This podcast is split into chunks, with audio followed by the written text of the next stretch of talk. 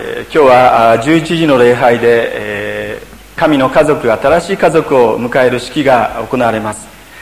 え本当にお一人お一人が神様の不思議な導きの中で、え神様を信じてですね洗礼を受けられたそのことを証を通して知らされることでした。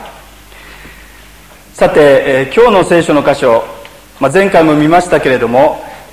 使徒言行録の一章の八節に聖霊が与えられるとエルサレムから始まりユダヤ・サマリアの全土地の果てまで復活の主の証人となる。こういう約束の言葉があるわけですけどもこのこの約束がですね現実に機能してこうして私たちの群れに新しい方々が加えられたんだなというふうに思うわけなんです。まあ、宣教、まあ、今日は宣教する教会の誕生という題をつけたんですけども、まあ、宣教とか前回復活の主の証人になる、まあ、そういうことをお話しましたけどもそういう言葉を聞きますと皆さんどういうふうにお感じになるでしょうか。もちろん前回復活の主の証人というのはこの世間の価値観において中心を目指す生き方を方向転換して主イエス様が示してくださる神の国の中心言い換えれば聖書の価値観に従って生きる人生こそ復活の主の証人としての生き方なんだっていうことをご一緒に学ばせていただきました。たとえ人が見ていても見ていなくても評価しても評価されなくても聖書の言葉に生きることが復活の主の証人としての生き方であります。そしてなぜそれができるのか。それは隠れたことを全部見ておられる神様がおられてそしてその行いに報いてくださるからだと聖書に教えられています、ま、ところでこういうお話をしますと私たちの多くのものはですね神様全部見てるっていうと、まあ、うら嬉しい反面ちょっとまずいとお感じになる方はないでしょうか。全てをご存知の神様が私たちの行いに応じて報いられるとするならばこれは大変なことであります。こんなことをしていて本当に天国に行けるんだろうか。洗礼を受けたのにこんなことをしていて大丈夫だろうか。そういうふうに思われる方はないでしょうか。じゃあ報いって一体何なんだろうか。先日ですね信玄を読んでいましたら、まあ、今日の説教のアウトラインに印刷していただいたんですけども信玄の23章の7節の初めにこういう言葉があったんです。彼はその欲望が示す通りの人間だ。彼はその欲望が示す通りの人間だ、まあ、よく C.S. ルイスの本を読むとですねこういうことが出てきますね。つまり私たちが願うように神様は与えてくださるって言うんですね。私たちの責任において。これが聖書が言うところの報いであります。神様は御心を求める者に祝福をお与えになります。逆に自らの欲望を追求する者にも報いてくださる。言い換えるならばまいた種の実を刈り取るということが起こりうる。それはこの信玄の言葉にありますようにその欲望が示す通りの人間になるということですね。お金を求めたらお金持ちになるかもしれない。でもお金が神様になってしまうかもしれないということです。以前お話ししました。使徒パウロはローマの信徒に向かって手紙を書きました。その中でパウロは私たちがキリストにあってどのような恵みを受け継いできたのか。神様はイエス・キリストの誕生と十字架と復活において私たちを救うために一体何をしてくださったのか。それをですねもうこれでもかこれでもか。もう本当に神様は私たちを愛して晴らしい恵みを用意してくださったっていうことをローマの信徒への手紙の3分の2ほど使ってですね私たちに伝えています。でそのことを説いた後12章の一節でこういうわけで兄弟たちっていうふうに言うんですね。こういうわけで兄弟たち。神様の憐れみによってあなた方に進めます。そのように言ってその神様の救いの恵み宮座にふさわしく生きる具体的な生き方。ローマの信徒への手紙の12章からそれを展開していくわけなんです。以前私たちの活動方針の主題聖句に選んだ聖書の箇所ですので皆さんよくご存知だと思いますがこれも今日の説教のアウトラインのところに書いていただきました。こういうわけで兄弟たち神の憐れみによってあなた方に進めます。自分の体を神に喜ばれる聖なる生ける生贄として捧げなさい。これこそあなた方のなすべき礼拝です。あなた方はこの世に習ってはなりません。むしろ心を新たにして自分を変えていただき何が神の御心であるか何が良いことで神に喜ばれまた完全なことであるかをわきまえるようになりなさい。ですから何を言いたいかと言いますと私たちのクリスチャン生活っていうのは神様がキリストにおいて成してくださったあの十字架復活あの救いの御業その私たちのために完成してくださったその救いの御業その恵みに対する応答として生きる生き方が、まあ、クリスチャン生活ですね。でそれが礼拝と献身だ。で私はこの順序が大切だと思うんです。まず神様の恵みがあってそしてそれに応答する私たちのクリスチャンの生き方があるわけです。でところがこれをひっくり返すと、まあ、よく立法主義と言われますけれども私たちが何かするのでその報いとして私たちを救ってくださる。それは聖書の教えではありません。でそのことをパウロはですね次の御言葉エフェソの教会に向けて語った言葉でこういうふうに表現してるんですね。事実あなた方は恵みにより信仰によって救われました。このことは自らの力によるのではなく神の賜物です。神様からのプレゼントなんだ。行いによるのではありません。それは誰も誇ることがないためなのです。なぜなら私たちは神に作られたものでありしかも神が前もって準備してくださった良い技のためにキリストイエスにおいて作られたからです。私たちはその良い技を行って歩むのですとパウロは説いています。でここにありますように私たちの救い分かりやすく言うならば天国に行くための永遠の命の恵みというのは自分の力によるのではなくて神様からの一方的な賜物なんだ決して行いによるものじゃないんだっていうことを聖書は教えていますね。そしてこの救いに預かったクリスチャンがまさに復活の主の証人として主イエス様の素晴らしさを証しして生きるように神様は私たちのために準備してくださっている良い技というものがある。くどいようですけれども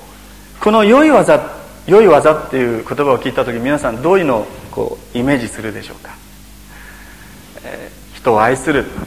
あるいは聖書を読むあるいは善、えー、良いことを行う、まあ、そうしたことがまあ良い技一つ一つ、えー、教会に来る。そういうことも一つ一つ良い技かもしれません。でその良い技を私たちがしたので神様が私たちを救ってくださったのじゃないっていうんですね。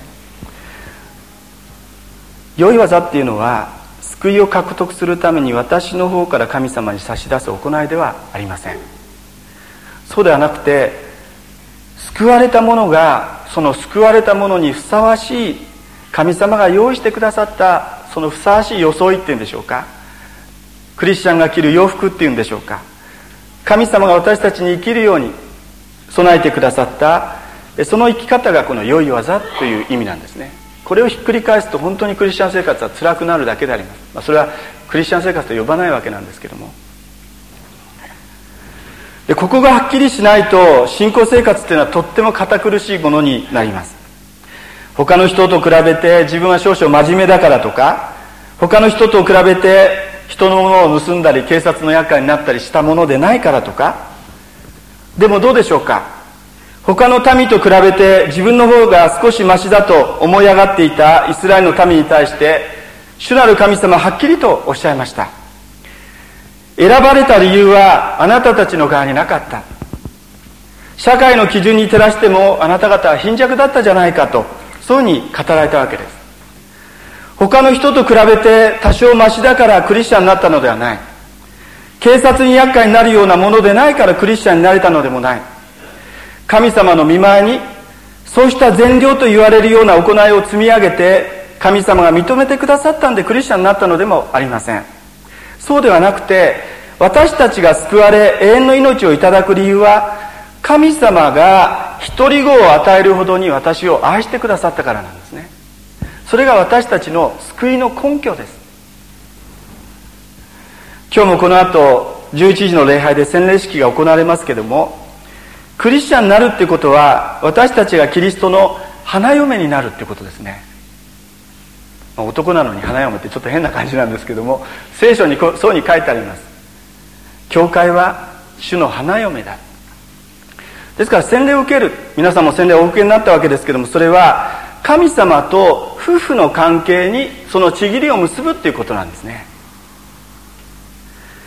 結婚した者同士が本当に相手の人を大切大切な存在として愛するならばその人と共にいる時もその人と共にいない時も相手が傷つくようなことはしてはいけないわけですね。相手を裏切るようなことは避けるでしょう。むしろ相手の喜ぶことを一生懸命求めることでしょう。もし相手を愛しているならば。それと同じようにイエス様の十字架と復活が私の罪であることを知り悔い改めてキリストを救い主そして私の人生をすべて委ねる人生の主として信じるっていうことはそのお方の花嫁になるっていうことですから他の人に心を許すようなことが起こったとするならばそれは不定であります。罪というのは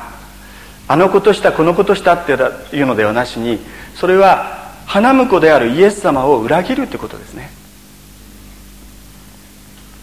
罪とはそうしたイエス様との人格的な関係の中の出来事なんです。私がこういうことできたから嬉しいとか私はちょっと成長したっていうんじゃなくてそれは神様との関係の中で起こる出来事なんですね。イエス様の弟子であったペテロが死ぬようなことがあってもあなたに従いますと。そう言って短歌を切りました。でもイエス様は全てをご存知でですね鶏が鳴く前に3回私を知らないと言うだろうその予告通りのことになりました。その後ペテロは3度イエス様をあの大好きなイエス様を否んでその結果命拾いは確かにしたんですけれどもその代償はあまりにも大きいものでした。イエス様との信頼関係にものすごいダメージが起こってしまったわけですね。相手を夫を裏切ったわけですから。でも本当に幸いなことなんですけども夫の方であるイエス様の方から和解の手を差し出してくださって俺はイエスなど知らない。そう言って否定した3回の言葉をそれこそ一つ一つ消し清めるように同じように3回「ペテロ私を愛するか?」聞いてくださった。でペテロはそれによって立ち直るきっかけをつかむことができました。昨年11月の最後の主の日の礼拝にアメリカからゲアリー・マッキントッシュって先生があの講座協会に来てくださったんですね。先生は、まあ、そのその礼拝っていうのはその先生もそれからあのノーベルノベル賞を取られた根岸先生もあのいらしたお客さんの多い礼拝でしたけどもその先生はですねギャリー先生は著者の著書の中でこんなことを牧師たちにまた長老たちに計画を与えるようにして書いておられました。リーダーシップの権威の最も恐ろしい点はそれを得るために膨大な時間がかかるということではなく失う時は一瞬だということなんです。20年もかけて獲得したものが一瞬にして失われるのです。書いてありました。でこれは牧師とか長老たちに向かって語られている言葉なんですけどもでもよく考えるとこれは誰にも当てはまることですね。信頼関係を築くのは本当にたくさんの時間が必要です。でもその信頼関係を壊すのはたった一つの言動で OK ですね。OK ですっていうのはちょっと変ですけど。ですから罪を犯すっていうことは本当に一時の快楽や喜びがあるかもしれませんけれどもしかしその結果は深刻な影響とダメージを私の家族や家庭や人間関係やそしてイエス様との関係においてまた自分自身との自分の魂との関係において悪影響をもたらすんですね。しかしです。本当にその人が心からイエス・キリストを救い主と信じ人生の主として従うお方であると信じるならばイエス様の十字架の血潮が清めることのできない罪など一つもないと聖書は約束しています。だから福音なんですね。必ず最終的に私たちを天に導いてくださる。だから福音なんですね。いやもっと正確な言い方をするならばどうでしょうか。その人が本当に救いに預かっているならば何よりも神様との関係を最優先する生活が必ず現れてくるっていうんです。いつもお話しますけどもその人がブドウの木につながっているならばそのイエス様という木を通して私たちの枝に精霊の樹液が流れてきて必ず私たちは枝は変わっていくんですね。枝がイエス様との関係を大切にしたいそういう枝に変わってくるんです。でもどんなに太い元気な枝でもそこから離れてたらどうでしょうか？あとは時間の問題であります。どんどんどんどん弱ってきてイエス様との関係を大切にしたい。そういうふうに考えるどころか自分はなんてダメなんだろうってきっと思うに違いありません。この点についてあの三条の説教をずっと語ってきたイエス様は締めくくりの部分でこういうことをおっしゃったんです。ここもう一度私たち、えー、読んでおきたいなと思ったんです。これもあの説教のアウトラインに書きました。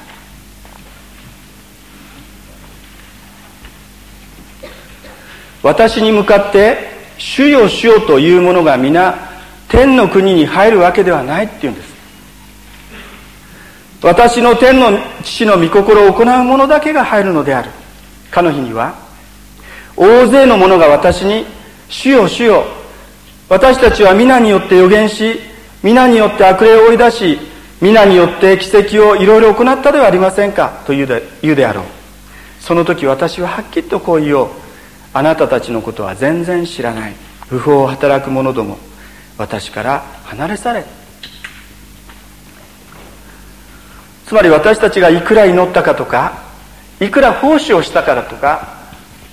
いくら聖書の勉強したからそしても私はあなたのことを知らない。そうにイエス様が言われるっていうんですね。このようにお語りになった後この言葉を受けるようにしてこの三条の説教の締めくくりでイエス様は何をお語りになったかっていうとあの有名な家と土台の話をなさったんです。私の羊は私の声を聞き分けるとイエス様は言われたように本当に私たちが永遠の命をいただき本当に救いをいただいているならば三条の説教で語られる羊飼いなるイエス様の御声を聞き分け御言葉を聞いて御言葉を行う生活を始めるでしょうとイエス様はそうおっしゃるんですね。キリストから離れてるんだったら別ですよ。ついてるんだったら必ずそういう生活になってくる。そして私たちがついているならばあのつながっているならばもし私たちがペテロと同じようにイエス様を背くようなことをしたならば私たちの心の中にですね罪が示されてそしてイエス様の方にごめんなさいというように導かれるって言うんですね。でも全然関係ないとするならば私たち気をつけなくちゃいけない。主をしようと祈る者がみんな天国に入るわけじゃない。私の天の御心を行う者だけが入るんだ。さてここまでお話ししてきまして私はまだまだですと。復活の主の承認、まあ、宣教と言われてもそれはもう牧師さんや熱心な人たちに任せて、えー、そういうふうにまあ自分と関係のないように思われる方もあるかもしれませんけどもでもよくお聞きいただきたいと思うんですが今日の聖書の箇所を見ていただきたいんです、まあ、何度も読んでいる箇所ですが2章の1節から13節のところを見ますとあの2000年前のペンテコステの日以来その人が認めようが認めまいがクリスチャンであれば全ての人が精霊を宿す神殿となり復活の主の証人として召されているっていうことを聖書は教えてるんですね。今日の洗礼式で私たちは受洗者の頭に水を注ぎます。それはイエス様が洗礼をお受けになった時に精霊が天から鳩のようにイエス様に下ったことを表すわけですね。信じる全てのものに精霊が与えられることを表現するために、まあ、長老教会改革家教会のこの系列の教会はそのことを強調するようにして洗礼式の時に頭の上に水をこう垂らすわけですね。それは精霊が与えられているということの証拠なんあの印なんですね。ですから今日の2章の1節から4節にありますように信じる者全てに精霊が下ったとありますけれども私たちにも精霊が与えられているっていうことなんです。しかし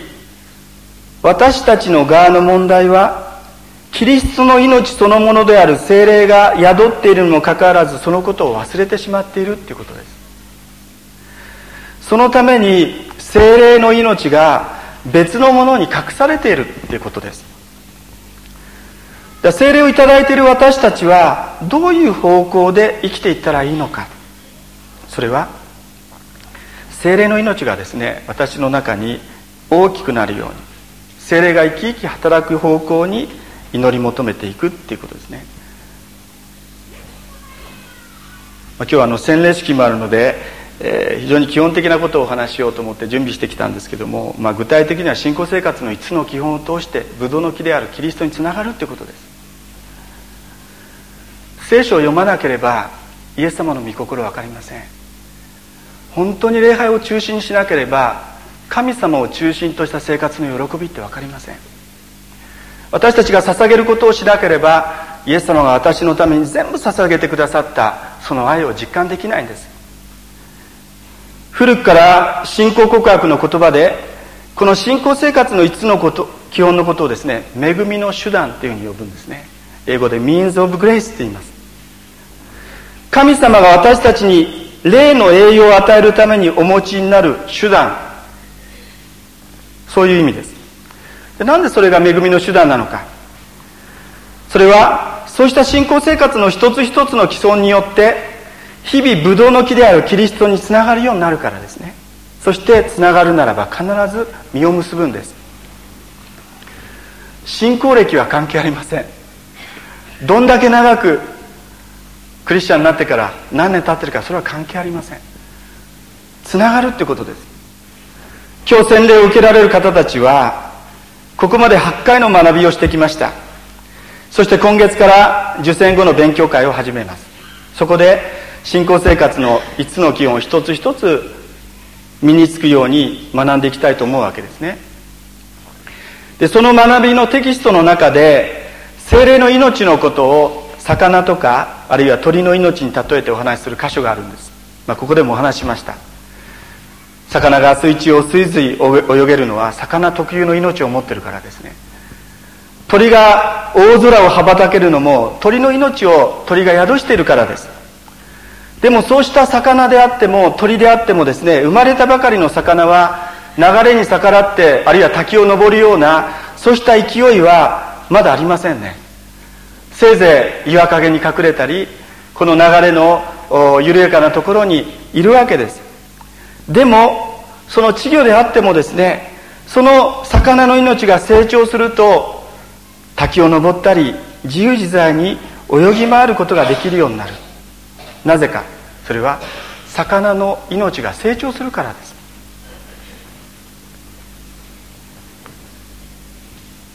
私たちクリスチャンも同じですね。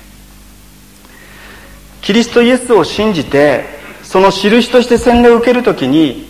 私たちの内側に精霊によってキリストの命が確かに与えられる。その命がもっと現れていく方向を祈り求めていくっていうのがクリスチャン生活です。まとめに入りますけども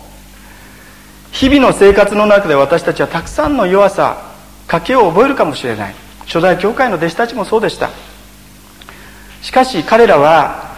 エルサレムを離れないで父が約束した精霊を待ち望むようにと言われ決してイエス様を裏切ることはありませんと偉そうに言ったあの虚しい言葉がこだまするあのエルサレムの二階座敷。イエス様のことを最後まで理解できずに見捨ててしまった恥ずかしい思い出に満ちたエルサレムにとどまって一つになって祈っていた。でその場所に王として責任を持って居続けてくださった精霊が下ってくださったんですね。そしてその命をいただいた後の弟子たちはその命が広がり成長する方向を祈りながら選んでいったんです。そうした信仰生活を行っていきました。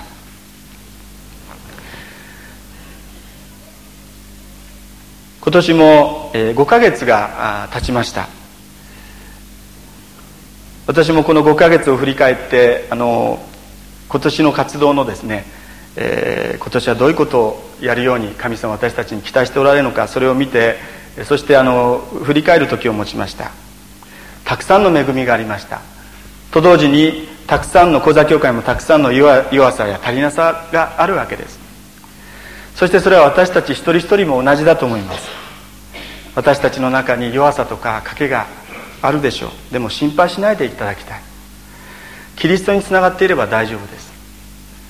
あとは神様がしてくださいますから。神様に祈っていくならば必ず必要は満たされる。なぜなら私たちは弱い時にこそ本当にそのところに神様が力力強く働いてくださるからですね。私たちは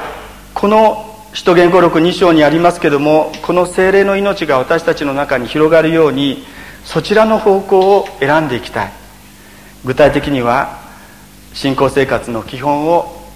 大切にしながらブドウの木であるキリストにつながってそのお方の命に豊かに預かっていきたいと願います。お祈りをいたします。